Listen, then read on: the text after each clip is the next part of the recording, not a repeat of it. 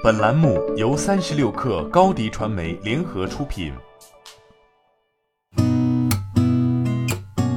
八点一刻，听互联网圈的新鲜事儿。今天是二零二零年十月十六号，星期五。您好，我是金盛。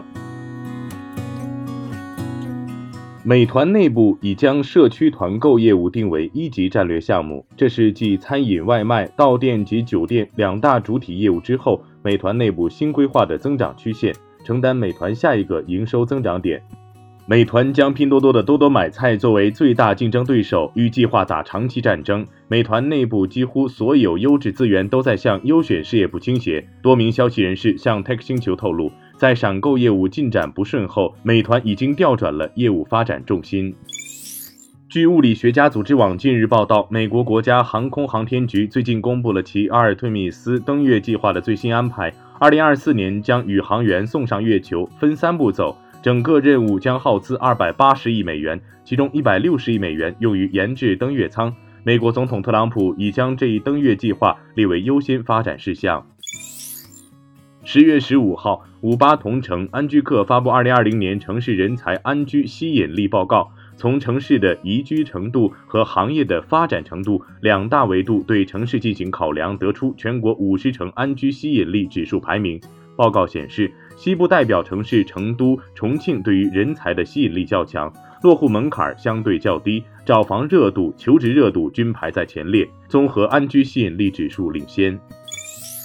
美国两位知名歌手麦当娜和蕾哈娜近日入选福布斯杂志评选的美国一百名最富有的白手起家 （self-made） 女企业家年度排行榜。其中，蕾哈娜凭借六亿美元的年收入排名第三十三位，麦当娜凭借五点五亿美元的收入位列第四十位，席琳迪翁排在第五十一位，四点五五亿美元；碧昂斯排在第五十五位，四点二亿美元；芭芭拉史翠珊排在第五十六位，四亿美元。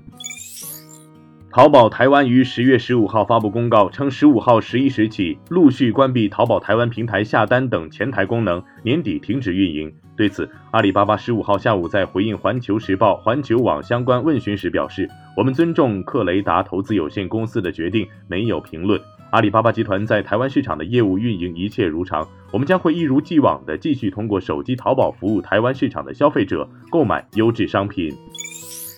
总部位于加州的法拉第未来 （Faraday Future） 在十月十五号宣布，已完成其基于二零一九年高级过桥融资贷款计划的扩充和展期。该贷款将用于支持其旗舰电动车 FF 九幺项目的最终投产，并继续面向大众市场的 FF 八幺的研发。经修订的过桥融资贷款包括高达四千五百万美金的新高级融资，并将于二零二一年十月到期。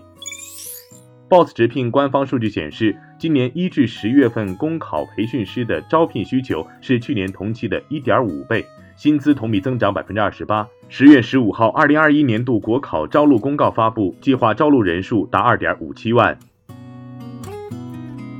今天咱们就先聊到这儿。编辑崔彦东，我是金盛，八点一刻，咱们明天见。